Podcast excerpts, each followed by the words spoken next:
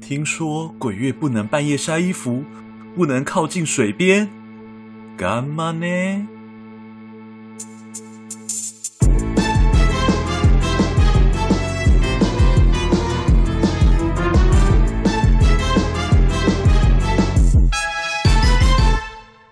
欢迎收听《鬼岛电波》，我是阿娇。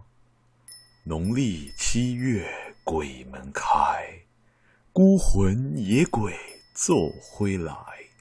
对啦，今天就是要来讲大家敲碗已久的鬼月禁忌破解哦！我真的、真的、真的很期待聊这一集。为什么呢？因为过去有太多的人问我这些问题了。我每年哦，真的是每年哦，只要是农历七月或是任何跟鬼有关的季节哈，我都要讲好几百遍。如今哈，我有了 podcast，我有了自己的频道。我终于可以把它录下来了。未来只要有人问我说：“诶，那个鬼月怎样怎样啊？那个什么禁忌啊？”我就会传我 podcast 的链接给他，并说 “Shut up and listen”，是不是很方便？哦，太好了！想到我未来可以少讲好多话，我现在就觉得好兴奋哦。好的，进入正题。现在正在收听节目的你呢，日子应该是已经进入了二零二零年的鬼月了哈。为什么我觉得讲这句话非常的像星座专家？毕竟这一集就是我在鬼门开当天的时候上架的呢。没错，今天就是要来和大家聊聊那些鬼月的禁忌话题。这个时候吼，就有一些人会跳出来质疑我说：“哎，阿娇，你凭什么可以站出来在这边破解鬼月迷思啊？哪根葱？”哪个算呢？啊，在这里跟各位聊聊哈，为什么阿娇我想要开一个灵异超自然的单元呢？我一出生的时候就有灵异体质，因此我所看到的啊，还有感觉到的，都和一般人不太一样。小时候的我其实真的蛮害怕的，尤其是说哦，那边有人的时候，却没有人相信我说的话。哦，当我放轻松看的时候，那些东西或是那些灵魂，可能是模糊的灰色影子。可是，每当我很认真的看的时候，渐渐的看清楚他们的面貌。当时的天真的我告诉我自己，如果他们来吓我，我就揍他。结果呢，做不到，怕爆。物理攻击怎么可能达到鬼系的呢？对不对？谢谢宝可梦教给我这些知识。于是小时候的我学会和呃那些鬼魂啊、灵魂啊，他们和平相处。那所谓。人鬼殊途嘛，结果到了 国高中时期的我进入了叛逆期，嗯，心中坏坏的叛逆因子，哦，开始发言了，就说：“哎，凭什么要跟你们和平？我要了解你们，我要找到你们的弱点，让你们知道我不是省油的灯。”然后呢，这一段孽缘就开始了。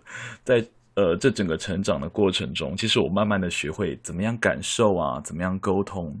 怎么样去了解他们，分析他们的状况？哈，还有我会上网搜寻一些知识跟一些内容，把它拿去我的生活中做印证。那这些方面哈，因为我长期的接触，然后渐渐的我能力也变强了。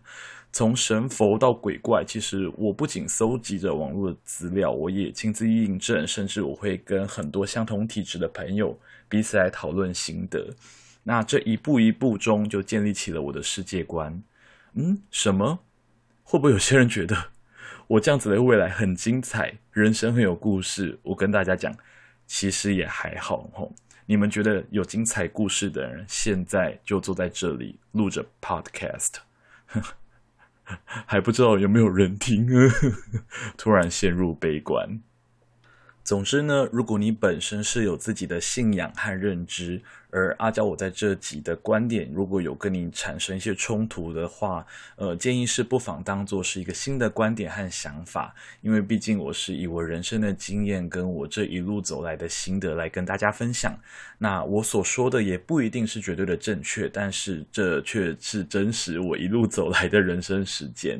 所以，如果有任何想法或是有任何的心情，也是可以随时告诉我的哦，留言，我都会看得到。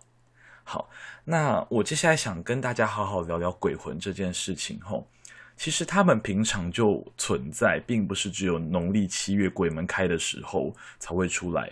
而他们因为平常就存在，所以以我的角度来说，在鬼门开的当下，我觉得他们的数量会变多。你们可以想象平日跟假日的人潮，大概就可以体会了吼，就是鬼山鬼海，Ghost Mountain Ghost Sea。那我们现在就来讨论讨论一下那些我们熟知的鬼月禁忌吧。第一个迷思。避免到溪边、河边、水边等有水的地方戏水。据说好兄弟都在水边抓交替呢。抓交替的观念后，通常以我的认知中有两种说法。第一种是我自己的认为，我自己的认知；第二种是我朋友告诉我的。那以我自己的认知呢，其实我是亲自采访过的哈，我亲自采访过意外亡故的水鬼。好，他们其实所谓的。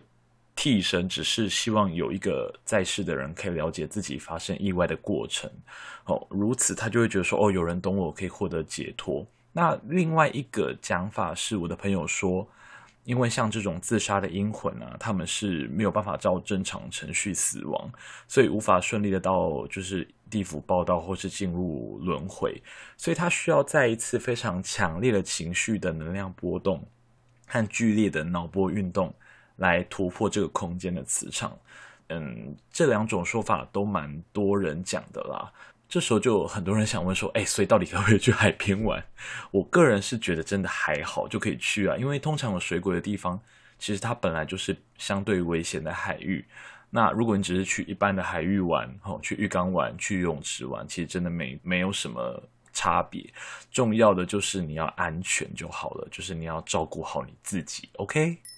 第二个迷思就是不要在晚上的时候乱吹口哨啊、吹笛子啊、吹箫啊，或者是如果你有风铃的话，要把它拿下来，因为那个叮铃铃的声音，他们的说法是会引起鬼魂的注意，哈，或是让鬼吸引过来来找你。但是我我必须要先跟大家讲这件事情，我们要怎么想它？重点就是引人注意这件事，哈，我跟你说，鬼也一样。今天晚上有一个人。在你住家附近吹了口哨，你会去看他一眼吗？或是今天路上走在路上，有一个人吹了口哨，你会去看他一眼吗？会吧？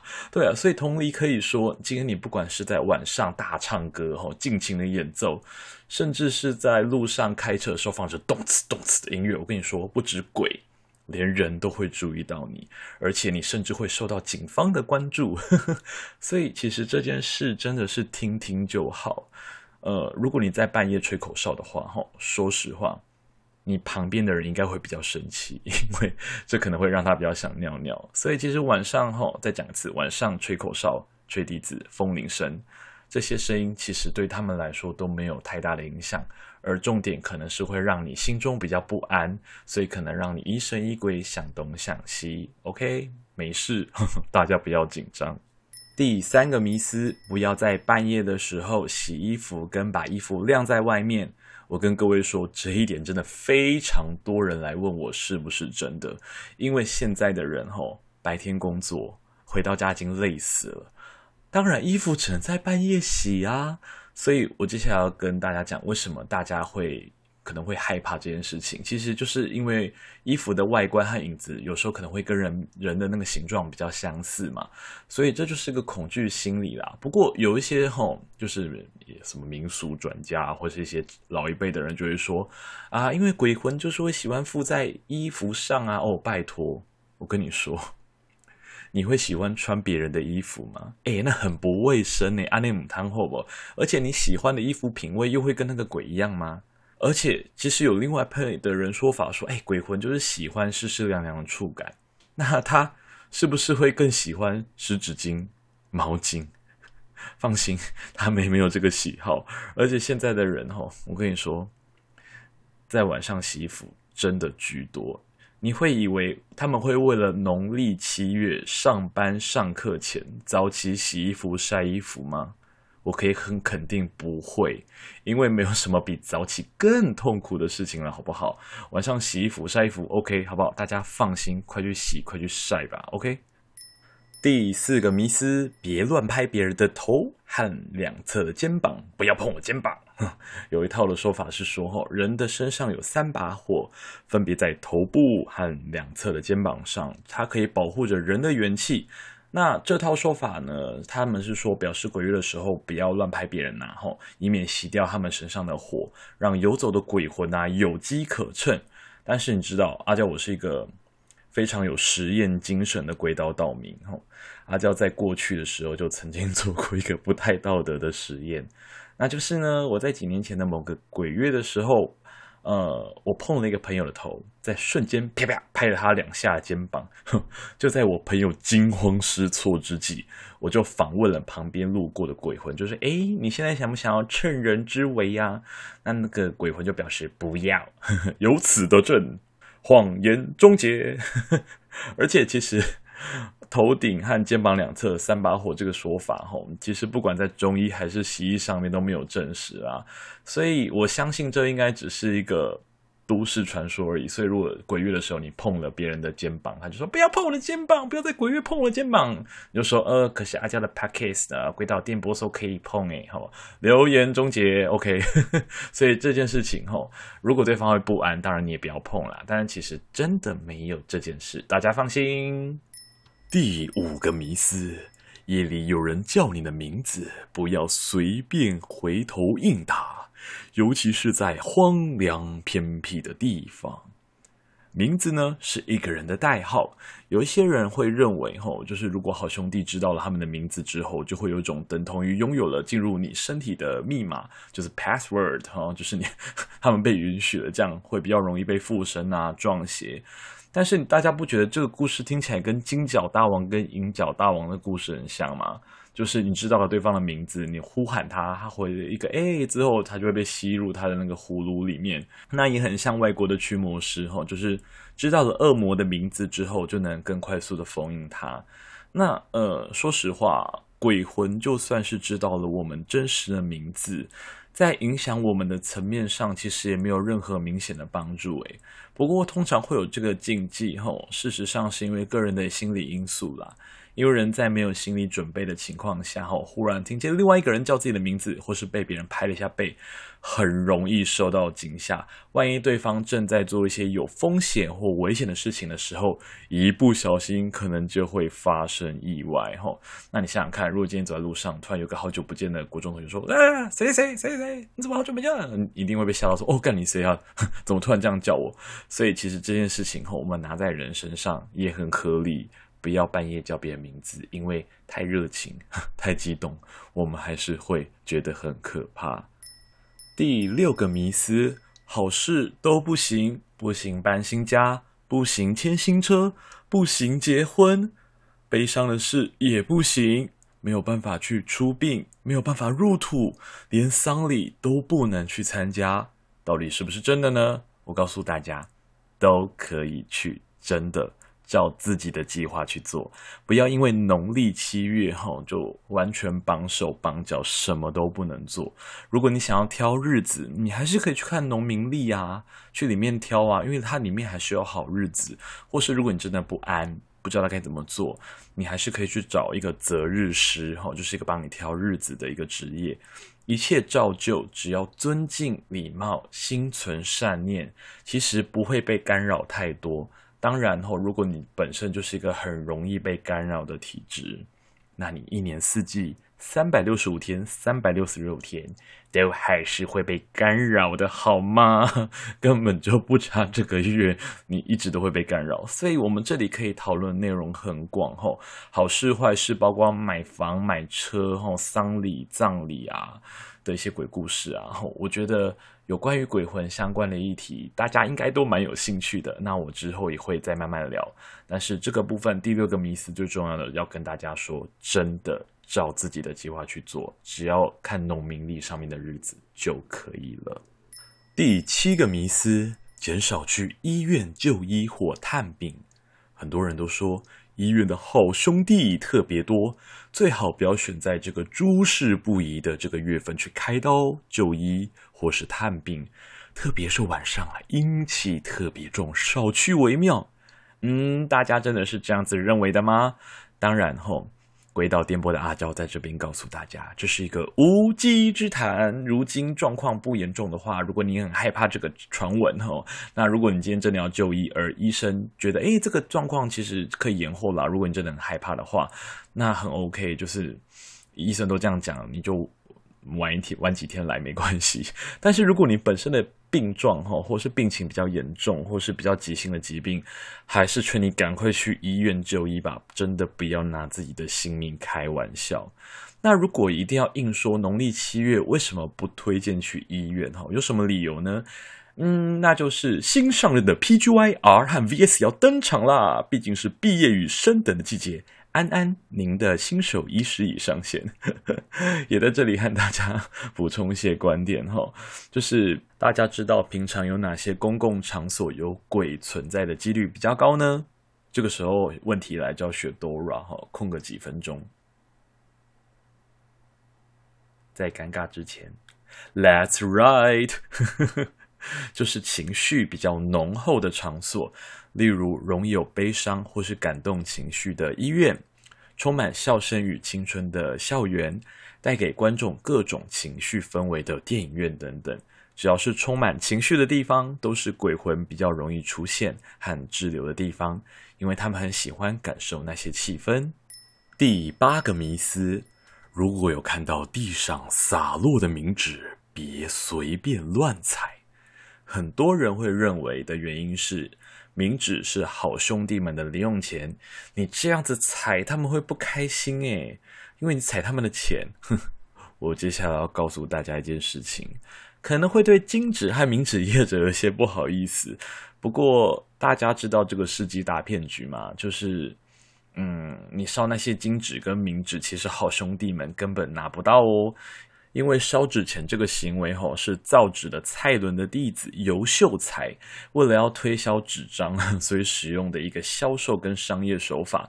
据说，哈，当时那个尤秀才啊，假装重病死去，然后要他的妻子告诉所有的邻居说，如果哈他们把纸张哦，剪成铜钱的形状，再拿去焚烧，就可以贿赂，就是呃，贿赂那些就是阴间的神士，让那些死者哦，还有让他可以复活哦。那想当然尔，左邻右舍听完当然都是 怎么可能，才不相信呢？